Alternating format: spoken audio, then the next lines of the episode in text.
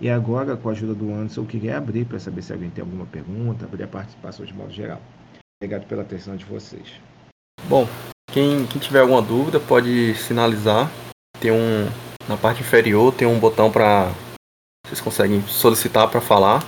Que aí, eu, à medida que vocês forem solicitando, eu vou autorizando aqui. Vou liberar também o um canal acima do desse do podcast, que é perguntas do podcast. Vocês podem também enviar por lá, tá? É, bom dia. É, a minha, minha pergunta, na realidade, é, é num contexto mais amplo. Porque quando o artigo 61 ele determina aqueles profissionais e é colocado também nessas nos podcasts, na, nas, nas conferências que estão tendo, em relação ao profissional que tem pedagogia. Aí um exemplo, uma merendeira, porque a gente fez um levantamento dentro da, da rede, né, para identificar esses profissionais, quais seriam os, os que iriam para os 70 e o que é que a gente encontra? É, muitas vezes a gente está encontrando o profissional ele tem a pedagogia, porém ele não tem um curso técnico é, naquela área de atuação anterior à pedagogia.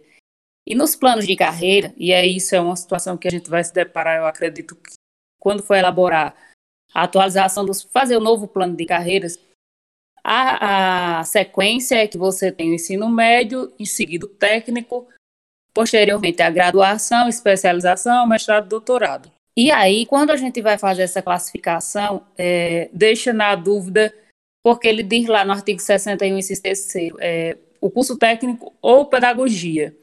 Então, a gente considera o curso de pedagogia dele, independente dele ter o técnico ou não, já seria uma, uma forma de classificá-lo no, no, na, na, no percentual de 70%, ou a gente teria que considerar que ele primeiro tem que ter o técnico, porque o plano vai exigir que ele suba na carreira com nessa sequência. Não sei se deu para entender a minha situação, a dúvida. Sim, Marília, perfeito. Olha, pela lei do Fundeb, que é a lei nacional, nada impede de, de aceitar já o curso de pedagogia. Quem, na verdade, restringe isso e não poderia é o seu plano de, da, da, da carreira. É mais fácil revisar o plano da carreira agora, porque não depende de, de nada de, de nós. Mas se quiser, a partir de hoje, já pagar esses profissionais, a lei do Fundeb permite. Você não vai ter problema com o Tribunal de Contas, não. Joia. Então, eu acredito que a gente já consegue aí fazer também um, um, uma nova interpretação e talvez selecionar é, um público até maior para ir para a composição dos 70, porque muitas pessoas fizeram ao longo do tempo licenciatura e antigamente não tinha os técnicos específicos na área, né? Eu agradeço, era essa a minha pergunta. Perfeito, muito obrigado pela participação, Marília. Sucesso aí a gestão. Bom dia, pessoal. Bom dia, Givaldo, te ouvimos muito bem. Obrigado pela participação. Como a gente pode te ajudar? Então, a minha dúvida era semelhante à da Marília. É, Dentro das interpretações, a gente ficou na dúvida se o servidor que está na administrativa, um vigilante escolar, é, uma merendeira, o fato dela ter uma licenciatura ou uma formação em área pedagógica, se ela poderia estar contemplada no, no 70%. Perfeito. Considera... Eu, Isso. Eu até, desculpa te cortar, eu até respondi em alguns grupos de WhatsApp ainda ontem. É, na verdade, só o grupo 6 que eu não respondi ontem os outros eu fiquei até 10 horas da noite respondendo. É, o que acontece? Tem uma forma mais simples, eu vou tentar até fazer com minha equipe um desenho sobre isso.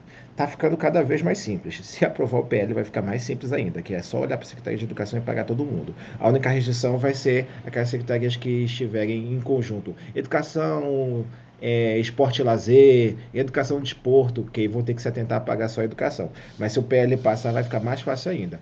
Hoje, qual é a definição? O que, que faz o gestor? Ele olha, o senhor é secretário de educação? Não, não, eu sou técnico na secretaria, diretor de gestão de pessoas. Tá, beleza, você é técnico. Então, quando você separar lá no, no seu RH, você vai olhar simplesmente quem está na Secretaria de Educação, não sei, como, não sei como você chama aí, se é CEMED e tal. Olhou para a Secretaria de Educação. Está é, tá em efetivo exercício? Está em efetivo exercício. É pago na folha da educação? É pago na folha da educação. Se tiver formação é da, da, na LDB, paga.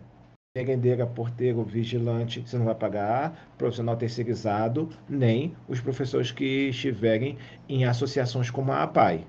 No mais, você vai poder pagar os professores, as cozinheiras, as merendeiras, os secretários escolares, os inspetores, ou a equipe da contabilidade, do financeiro, se tiver formação. O que normalmente é difícil é que essa, essas equipes que estão em atividades meio, como diz lá o artigo 70 da LDB, tenham formação em pedagogia. Então vai ter município que, que não vai fazer muita diferença, apesar da simplicidade. Olhar para se está na secretaria e tem a formação, paga-se no 70. Mas para muito município vai fazer todo sentido. Então ficou mais fácil de fazer a conta. Está na Secretaria de Educação, tem formação em pedagogia, formação em pedagógica, licenciatura, pagando 70. Não tem pagando 30, nos 30.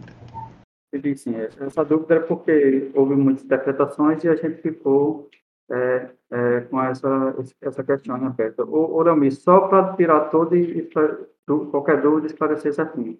O, o profissional ele é vigilante escolar. Ele fez uma licenciatura em matemática que se certificava com áreas exatas. Ele pode ser pago no 70. Sim, é, a licenciatura, a preparação para a docência, a formação para a docência, que licenciatura, o que é licenciatura? A preparação, a formação para a docência. E isso está lá no inciso 1 do artigo 61 da LDB. É, é a formação que está na LDB, paga-se na, na subconstrução 70%. Eu até vi em muitos grupos de WhatsApp aqui o pessoal falando assim: ah, mas tinha que colocar uma lista. Essa lista vai ser infindável, porque cada município tem uma nomenclatura. Para uns é inspetor, para outros é supervisor, para outros é, sei lá, é, tem, tem vários nomes. Um lugar é vigilante, outro lugar é, é, porteiro, mas faz o serviço de vigilante. Outro lugar é segurança da educação. Outro lugar, percebam, para cada atividade existe mais de um nome. E a gente não, uma lei não pode se apegar à nomenclatura, porque a nomenclatura pode mudar qualquer qualquer dia. Basta um ter feito fazer uma norma dizendo que aquela função agora vai ter outro nome e poderá ser aplicado, inclusive em, em, em, em acordo com o dissídio coletivo da categoria e por aí vai. Então, a gente se preocupa menos com o nome da função e mais onde esses profissionais estão, se estão em efetivo exercício. Por exemplo, eu vi uma situação um dia desse que a pessoa me relatou o seguinte: Olha, Leomir, estão pegando é, como a merendeira com formação em pedagogia pode receber em 70%, estão pegando a merendeira e colocando para ser auxiliar de creche, lá na educação infantil, na creche, não sei aonde. Opa, uma coisa é a formação, é o local, é a atividade que, que a merendeira presta, com a formação da LDB, você pagando 70%. Outra coisa é promovê-la a professora, outra coisa é, é promovê-la auxiliar do magistério, e promovê-la no sentido, no sentido de que essas atividades são melhores do que a de ser merendeira. Não, promovê-la no sentido de colocar ela em outra atividade, isso é desvio de função. A merendeira que está fazendo o trabalho de, de professora, de auxiliar, é, de, de monitora, ela está em desvio de função. Aí ela lá, como merendeira, fazendo o trabalho dela com curso de pedagogia, paga 170. Então, quanto a isso, fiquei preocupado. Entendido. Obrigado. Eu agradeço a participação. E tem a Viviane. Bom dia, gente. Bom dia. É, eu sou Viviane. Eu estou representante aqui do CAX Fundeb do meu município. Sou do Rio de Janeiro. O que acontece? A minha questão é, é, é o seguinte.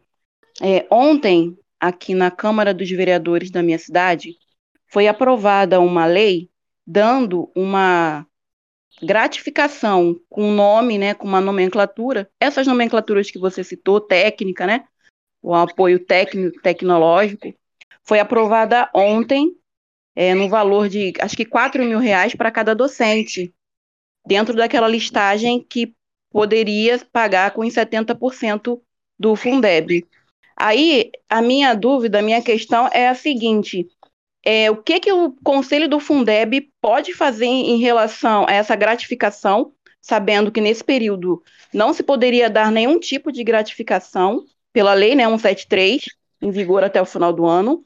Qual o procedimento que o CAX Fundeb aqui do meu município pode fazer em relação a isso, Leomir? Obrigado. Você me acaba de, de, de, de saciar um pouco da minha angústia. eu, como carioca, talvez o estado que eu menos atenda como servidor do FNDE aqui na, na, na condição do Fundeb seja o Rio de Janeiro. Obrigado. É, eu não vou perguntar o nome do seu município, não, tá? Eu acho é prudente.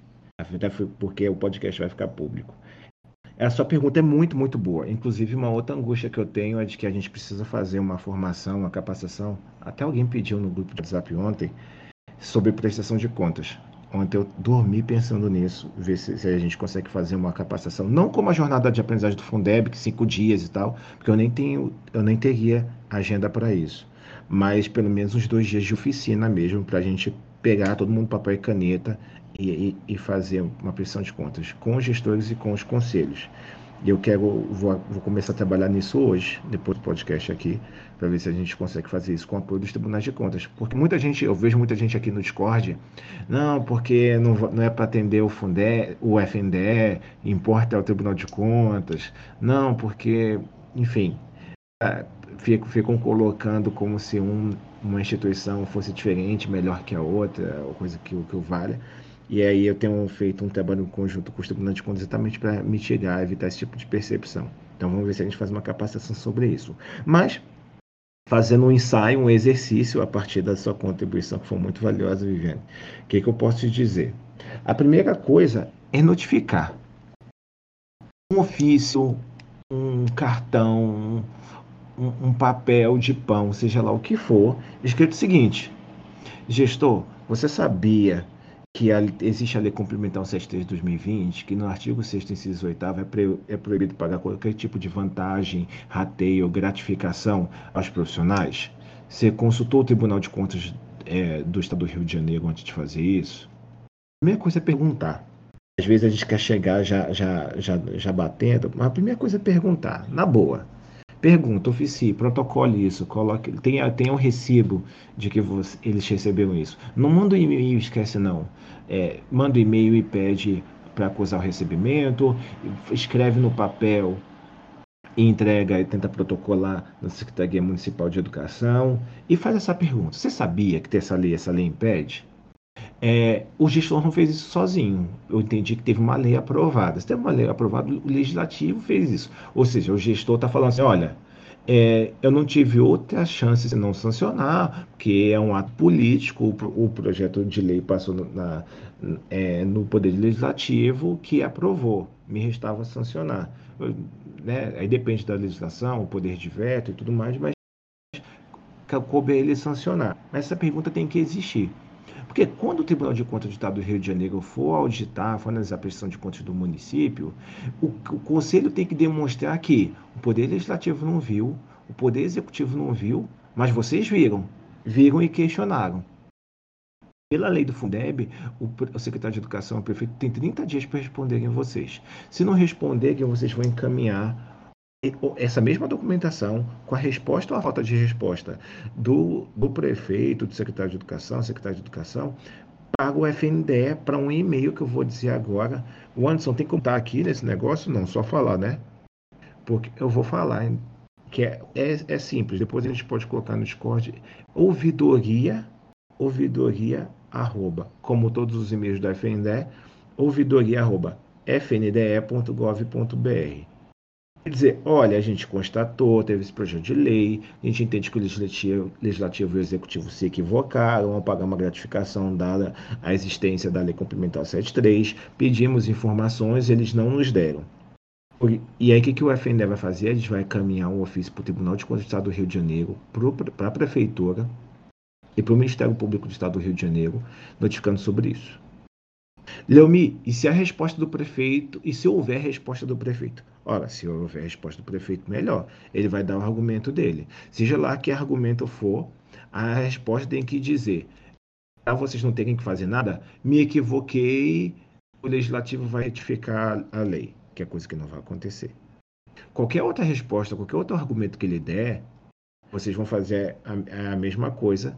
Vocês vão pegar a resposta do, do do prefeito, do gestor, vão analisar a resposta da gestão, vão ver com que, em base em que eles se, eles se manifestaram sobre isso, quais são as justificativas legais. Se vocês tiverem dificuldade de entender a justificativa deles, a argumentação técnica deles, podem encaminhar para a nossa equipe para ajudar a analisar, avaliar, entender, interpretar. Se for esse o caso, e aí a gente entendendo que é as argumentações, as justificativas não são razoáveis, a gente vai fazer a mesma coisa. Olha, a gente quer avisar o Tribunal de Contas do Estado do Rio de Janeiro, o Ministério Público do Estado do Rio de Janeiro, que tem município pagando gratificação num período que vige a Lei Complementar 73 de 2020. Para além disso, isso é só um problema técnico. Eu acho que foi a sua questão, a sua dúvida, para proteger, para demonstrar como o Conselho Social pode contribuir. Mas tem problemas políticos, problemas institucionais aí. A gratificação foi paga somente para os profissionais, só para os docentes, segundo o seu, seu argumento. E os demais profissionais, as demais categorias, elas todas podem recorrer, elas podem, todas podem juizar a ação, elas podem, todas podem fazer o que a gente chama, um termo chique, judicializar essa questão. E todo mundo vai pedir, vai falar assim, não, eu também quero, eu também quero, eu também quero, eu também tenho direito, vamos bater na porta do Ministério Público, porque aumenta só para os professores, se a, a Constituição agora fala em profissionais da educação. Então, merendeira vai poder questionar, vigilante, zelador, é, secretário escolar, a área técnica administrativa, de finanças, de contabilidade, todo mundo vai poder pedir. Porque agora um Fundeb é de todos. Todos da educação, inclusive no que se diz respeito à remuneração. Então, existe esse problema que muitos gestores não estão vendo. Acharam que resolveram o problema, às vezes, com um sindicato só e deixaram todos os outros a descoberto, porque não se deram conta desse novo formato Fundeb. Foi, fiquei, foi claro, eu consegui assim, mostrar algum, alguns caminhos, Viviane. Então, você conseguiu me dar uma luz, mas o que acontece? O detalhe que eu não comentei é que esse projeto de lei ele foi, ele saiu da própria Secretaria de Educação da minha cidade e foi para a Câmara dos Vereadores e ainda pediram para ser votado em caráter de urgência. Tanto é que foi para a mesa do, da Câmara na semana passada e ontem, é, por medida de pressão, como pedido de urgência, foi votado a própria Secretaria de Educação que enviou esse pedido. Entendi. Mas em questão de responsabilidade, nada muda em relação ao que eu disse anteriormente, não, porque eu já tinha mencionado a participação do Poder Executivo e do Legislativo. Mesmo sendo pedido por pressão em caráter de urgência, o Legislativo poderia não aprovar a lei.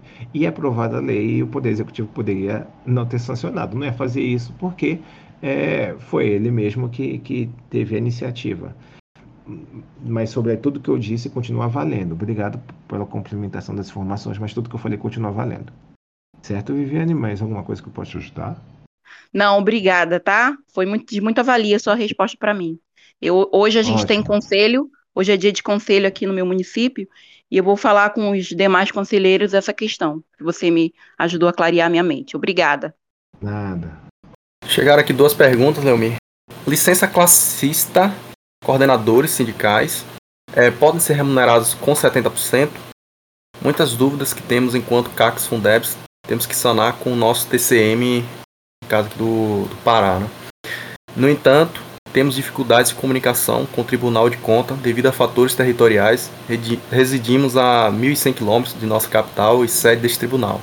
A rede de conhecimento tem ferramentas que possam nos ajudar a comunicação direta com o TCM Pará? Essa foi uma pergunta enviada pelo André Oliveira.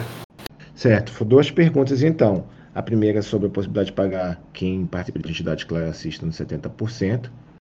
E a segunda pergunta se aqui tem algum contato que, que possa falar direto com o TCM do Pará. Não, até conheço uma conselheira substituta do, do Pará, Vou, vou entrar em contato com ela hoje para a gente ver como pode trabalhar de melhor forma. O Discord permite? Permite. Bastaria a gente criar um. Como é que você chama, Anderson? Esses tópicos aqui? Tutores, Centro-Oeste, como que você chama isso? São os canais. Pronto, bastaria a gente criar um canal para cada Tribunal de Contas e eles disponibilizarem um servidor, um técnico para acompanhar eles periodicamente e eles, porque, e eles conseguiriam, porque é público, né? O Discord qualquer um pode entrar. E eles poderiam participar. A gente, a gente, o Anderson aqui faz um trabalho também de, como que eu diria? Como que se chama no Instagram quando a gente vai marca assim uma pessoa que tem muitos seguidores? fica com, aquela, com aquele círculozinho, aquele, aquela checagem. Verificação. A gente poderia. O Anderson faz esse trabalho de verificação. Então, por exemplo, eu tô com uma coroinha, não é porque eu sou mais legal, não. É só porque. para ele identificar que eu sou do FNDE. Então, o Anderson consegue verificar quem de fato é do Tribunal de Contas, quem não é, e a partir disso, ele poderia se comunicar com ele. Tá? Então, sobre isso. É, agora, se tiver dificuldade, precisa falar com o TCM, não consegue, manda e-mail para a gente, manda e-mail para a equipe, fundeb.fnde, que, que a gente encaminha, que a gente tenta falar com eles.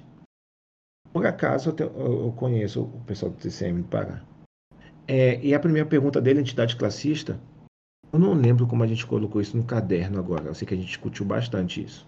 Mas basicamente é o seguinte: é, quem participa de entidade classista não tem direito, por exemplo, à progressão é na carreira, na maioria dos planos de carreiras é, de serviço público. Por que, que não tem? Porque ele foi fazer uma outra atividade. Então, se ele tinha direito ali à progressão no ano seguinte e ele saiu para uma entidade classista, ele não vai ter a progressão da carreira. Ele volta, quando ele voltar, conta o tempo somente para a aposentadoria. Por quê? Porque continua como servidor público, é um direito condicional participar da entidade classista. Mas ele desviou a função dele, ele foi fazer outra coisa. Tanto é que ele não progride na carreira. Não conta para progressão, não conta para promoção. Então, como é um desvio de função, não se pode pagar o profissional que está dedicado exclusivamente, saiu, foi licenciado à atividade classista. A lei é clara quando diz que tem que estar tá trabalhando, atuando na Secretaria de Educação. Quando ele está trabalhando para entidade classista, ele está atendendo os objetivos daquela categoria. Ah, mas indiretamente o espírito da categoria é o mesmo sentido da Secretaria de Educação. Não necessariamente. Às vezes a entidade classista quer aumento de salário, a Secretaria de Educação não quer um aumento de salário para aquela categoria. Então, não é sempre, não é em 100% que o, as intenções é, se, se encontram.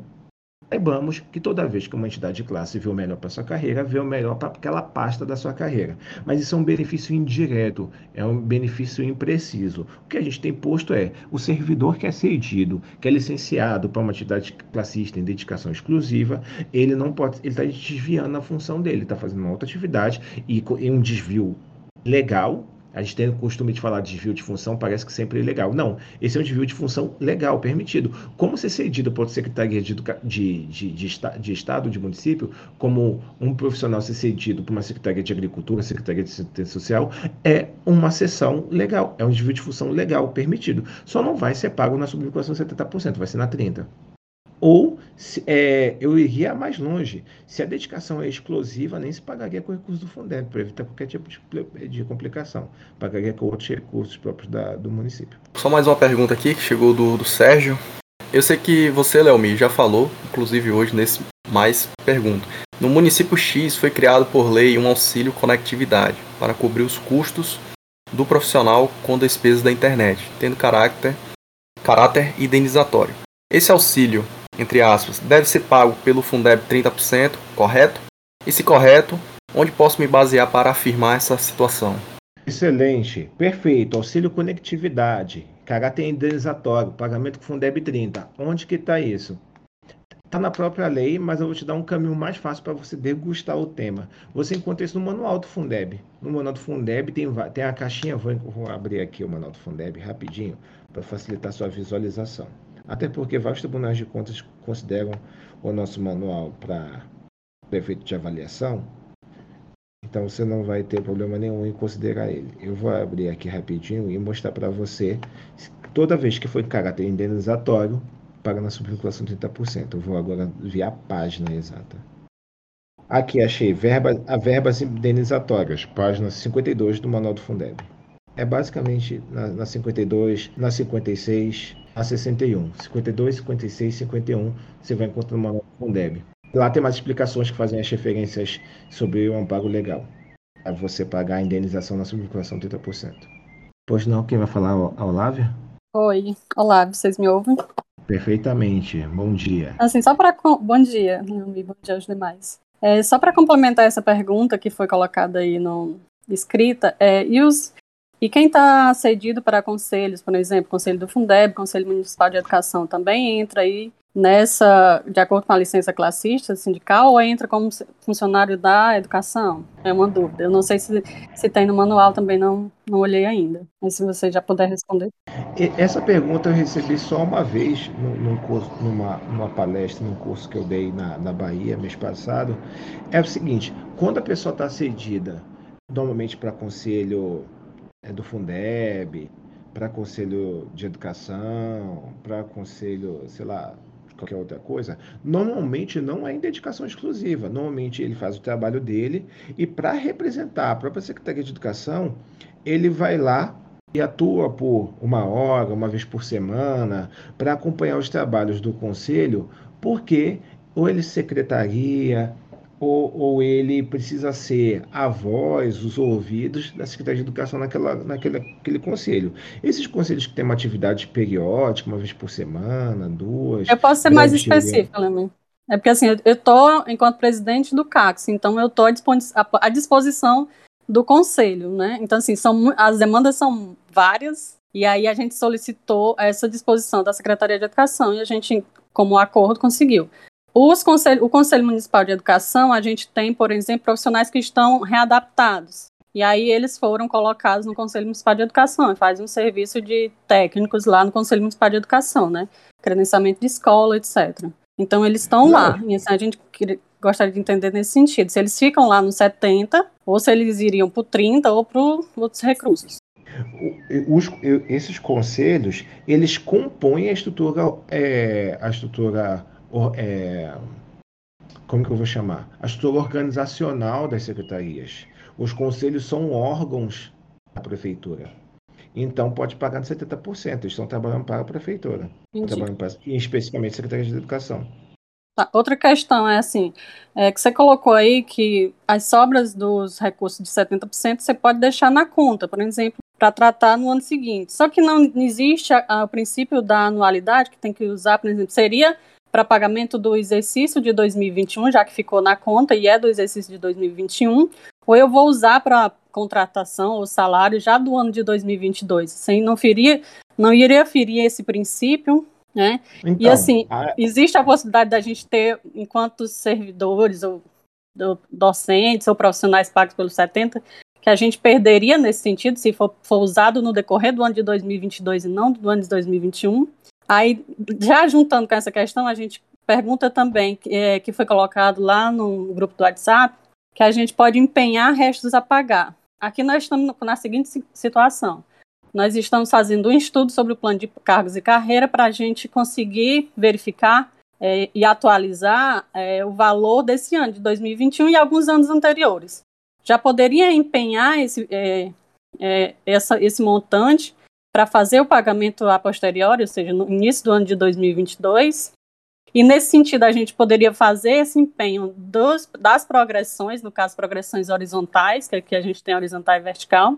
A gente poderia também fazer o que não foi feito, por exemplo, não teve reajuste salarial da inflação, em cima do valor da inflação, por exemplo, a gente poderia empenhar já pensando nessa reposição salarial mas, lógico que a gente teve, teria que, que, verificar o impacto nos anos seguintes, né?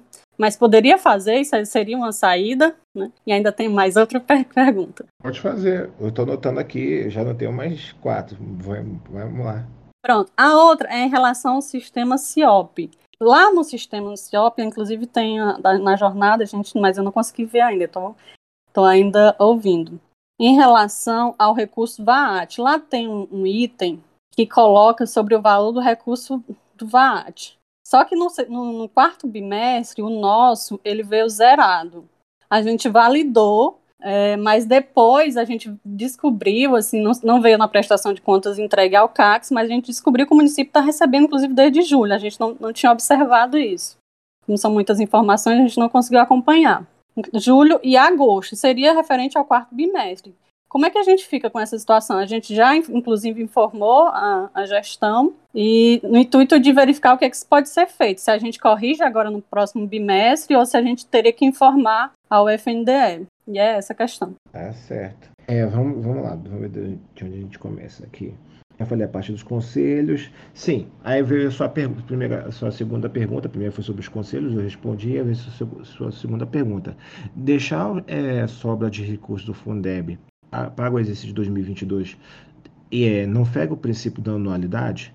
Na verdade, há o princípio da anualidade e a exceção ao princípio da, da anualidade, que prevê a reprogramação de até 10% dos recursos. O que a gente propõe, na verdade, é uma extensão dessa exceção do princípio da, da, da anualidade, que já está previsto lá em 10%, antes era chamado de recurso diferido, para além de 10%, com a justificativa de quê? De que se viveu um ano atípico, de que a lei complementar 173 não permitiu inovações em termos de aumento, gratificação, valorização, de modo geral, que não, o, o rateio seria uma forma imprecisa, porque se rate, rate, ratearia é, estimativa, às vezes você não pode fazer rateio de estimativa, nem pagar bônus com estimativa é a partir disso. Então, a gente está trabalhando na exceção dos 10%. A gente está alargando esses 10% em um ano atípico, uma situação pontual, por esse mundo de fatores que a gente já conversou e tem conversado ao longo dos últimos meses aí.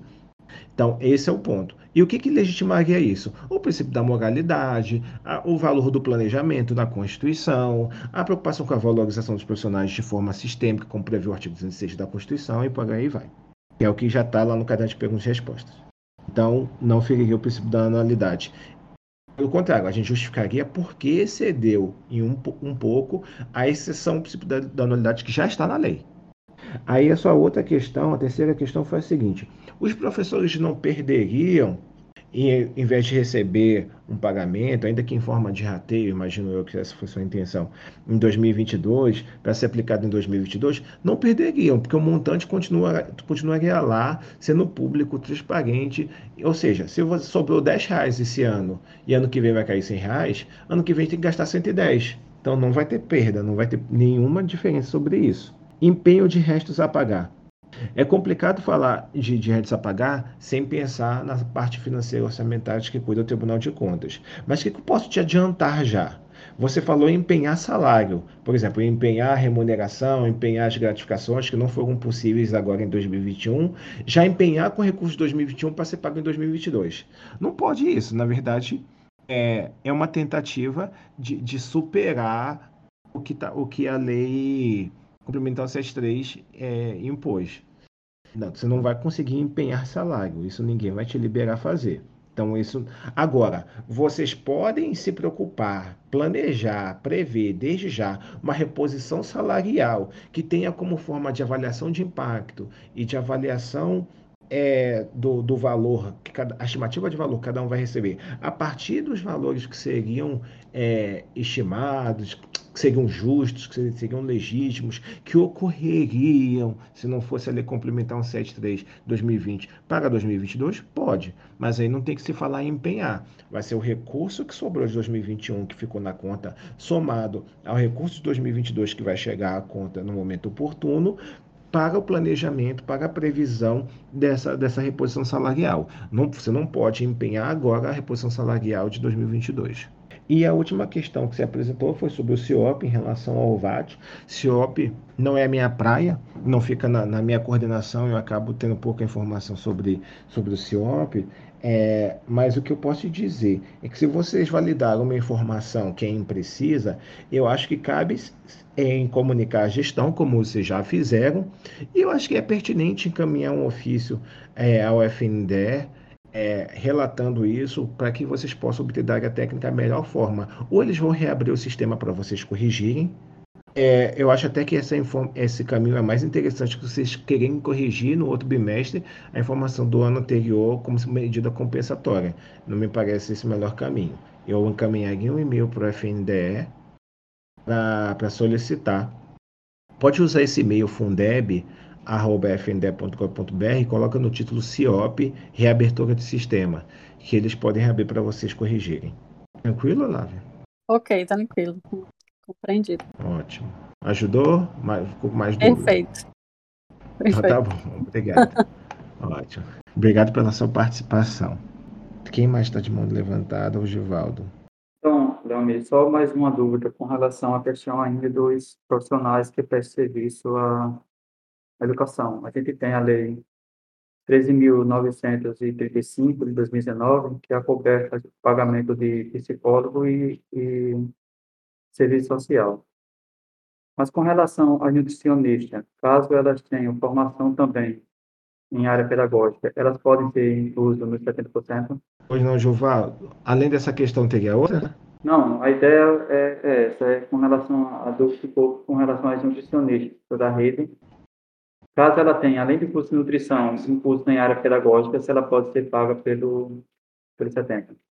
Certo. As nutricionistas é um, é um, é um caso que, que, que dói meu coração, porque é uma, é uma carreira que eu admiro muito, em especial pela atuação na, na educação. Trabalhei dois anos na coordenação do Programa Nacional de Alimentação Escolar e vi o esforço e empenho é, de profissionais capacitados, comprometidos, esforçados, atentos. E aí, quando a gente vai para o Fundeb e olha lá o artigo 71 da LDB, fala o seguinte: não, construir, não construirão despesas de manutenção e desenvolvimento de ensino aquelas realizadas com programas suplementares de, de alimentação, assistência médico-odontológica e por aí vai. E aí, qual o problema? É que assistente social e, e psicólogo estão previstas em lei. Olha, tem a LDB, mas aqui a gente diz que pode. Pode se trabalhar com educação, se for nesse cenário, mas a gente já disse que pode. Nutricionista não tem previsto em lei. E aqui diz que não pode se gastar com aplicar em programas suplementares de alimentação.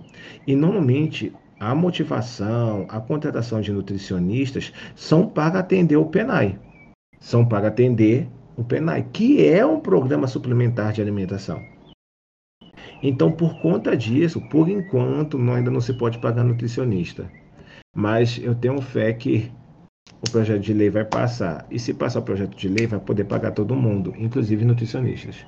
O que para mim é justo, é legítimo. E eu tive a oportunidade de acompanhar de perto ser testemunho do trabalho desses, desses profissionais.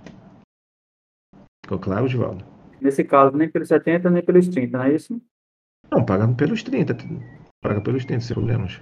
Ok. Era isso. Ótimo, obrigado pela participação. Também é uma dúvida recorrente. O Anderson, ah, ficou, ficou longa a nossa, nossa conversa hoje.